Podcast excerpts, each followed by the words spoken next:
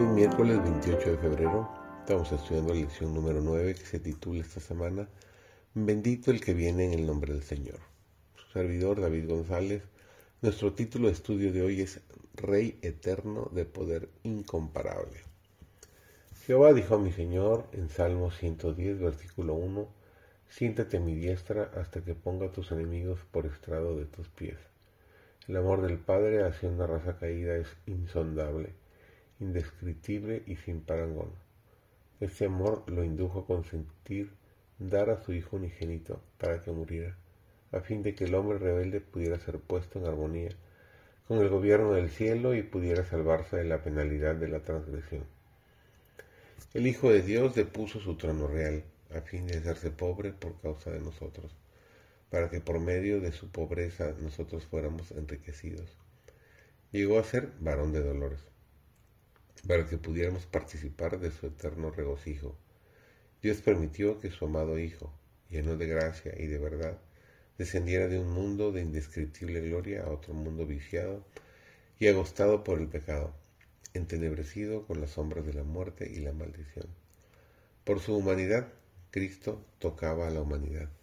Por su divinidad se hacía del trono de Dios. Cuando Cristo vuelva a la tierra, los hombres no le verán como preso rodeado por una turba. Le verán como rey del cielo. Cristo volverá a su gloria y en la gloria de su Padre y en la gloria de los santos ángeles. Miriadas y miriadas y miles y miles de ángeles hermosos y triunfantes hijos de Dios que poseen una belleza y gloria superiores a todo lo que conocemos. Le escoltarán en su regreso. Entonces se sentará sobre el trono de su gloria y delante de él se congregarán todas las naciones. Entonces todo ojo le verá y también los que le traspasaron. En lugar de una corona de espinas llevará una corona de gloria, una corona dentro de otra corona.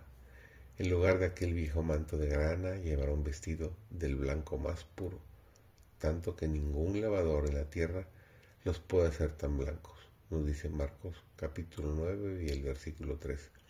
Y en su vestidura y en su muslo estará escrito un nombre, Rey de Reyes y Señor de Señores, nos dice Apocalipsis capítulo 19 y el versículo 16.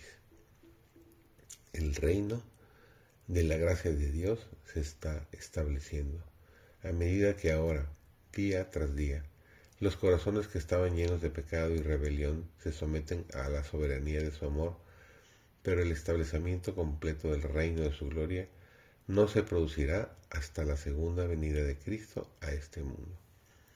Las puertas del cielo se abrirán otra vez y nuestro Salvador, acompañado de millones de santos, saldrá como Rey de Reyes y Señor de Señores. Jehová Emmanuel será Rey sobre toda la tierra. En aquel día Jehová será uno y uno su nombre.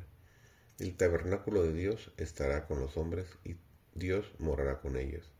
Y ellos serán su pueblo y Dios mismo estará con ellos como su Dios. Que Dios sea tu mejor compañía durante todo este miércoles.